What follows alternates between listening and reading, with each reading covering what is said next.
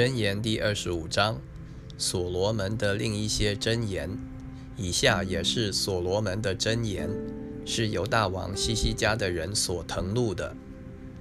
将事隐秘，乃神的荣耀；将事查清，乃君王的荣耀。天之高，地之厚，君王之心也测不透。除去银子的渣渣，就有银子出来。银匠能以作器皿，除去王面前的恶人，国位就靠公义坚立。不要在王面前妄自尊大，不要在大人的位上站立，宁可有人说，请你上来，强如在你仅见的王子面前叫你退下。不要冒失出去与人争竞，免得至终被他羞辱，你就不知道怎样行了。你与邻舍争讼，要与他一人辩论，不可泄露人的密事，恐怕听见的人骂你，你的臭名就难以脱离。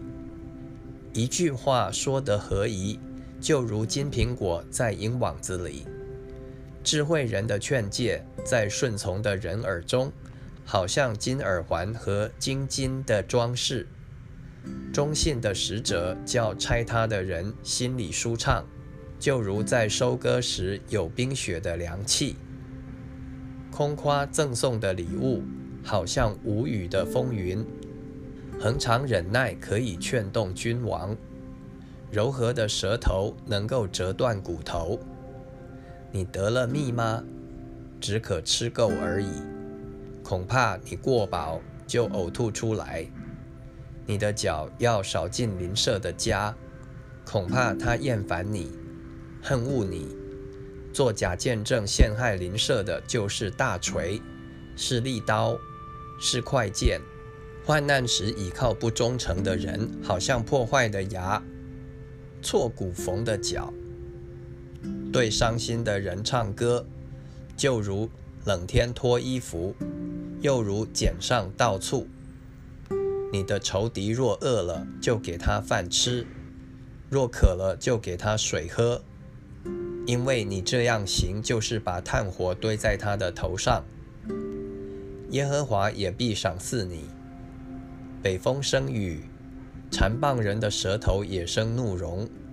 宁可住在房顶的角上，不在宽阔的房屋与争吵的妇人同住。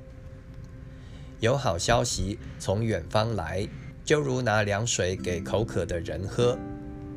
一人在恶人面前退缩，好像淌浑之泉，弄浊之井。吃蜜过多是不好的，考究自己的荣耀也是可厌的。